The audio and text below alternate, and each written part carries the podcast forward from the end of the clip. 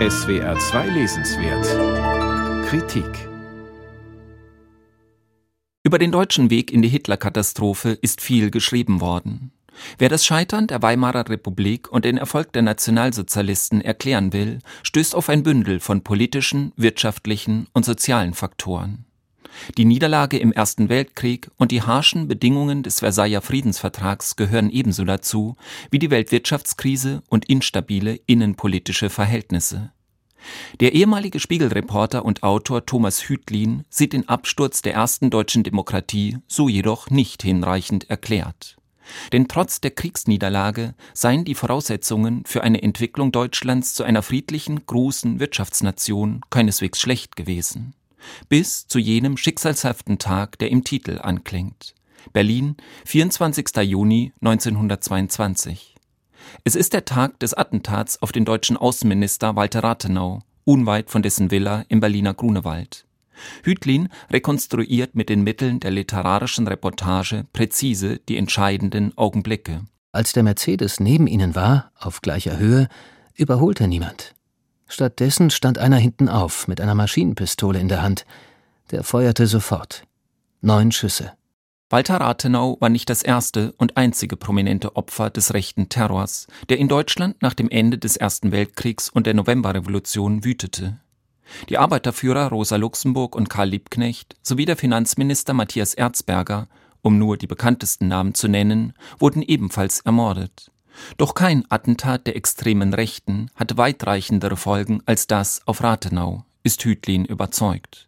Für ihn verkörpert der Politiker die Möglichkeit eines gänzlich anderen Weges.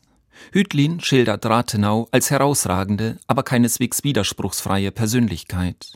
Der preußische Jude aus kultiviertem industriellen Haus war ein glühender deutscher Nationalist, der das Diktat von Versailles entschieden ablehnte.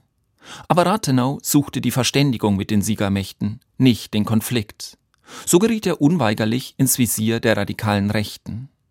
Der Publizist Sebastian Haffner hat einmal die unfassliche Kultur Rathenaus der unfasslichen Gemeinheit Hitlers gegenübergestellt.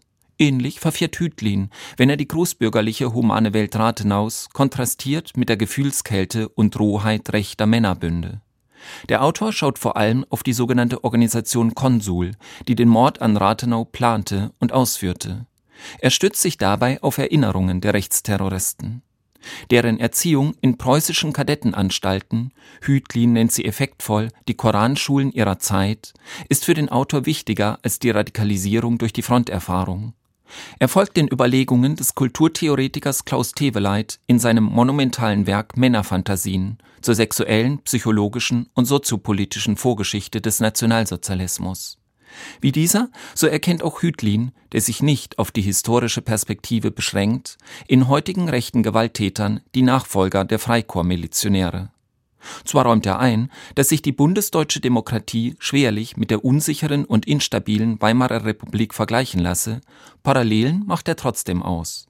Denn in der komplizierten, krisenanfälligen Welt des 21. Jahrhunderts greife eine neue Rechte auf sehr alte Rezepte zurück. Hierzu zähle ein Denken in strengen Freund-Feind-Kategorien und die Überzeugung, dass sich die Welt in einem immerwährenden Krieg befinde.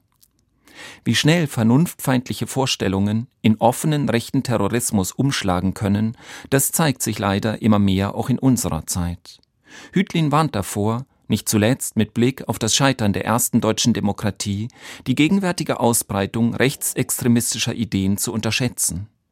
Man mag darüber streiten, ob der Weimarer Republik mit dem Rathenau-Mord tatsächlich schon die Totenglocke läutete. Wie aus gescheiterten und gewaltbereiten Männern eine mörderische Bewegung werden kann, davon erzählt Thomas Hütlin, engagiert und kenntnisreich. Thomas Hütlin, Berlin, 24. Juni 1922, der Rathenau-Mord und der Beginn des rechten Terrors in Deutschland. Verlag Kiepenheuer und Witsch, 304 Seiten, 24 Euro.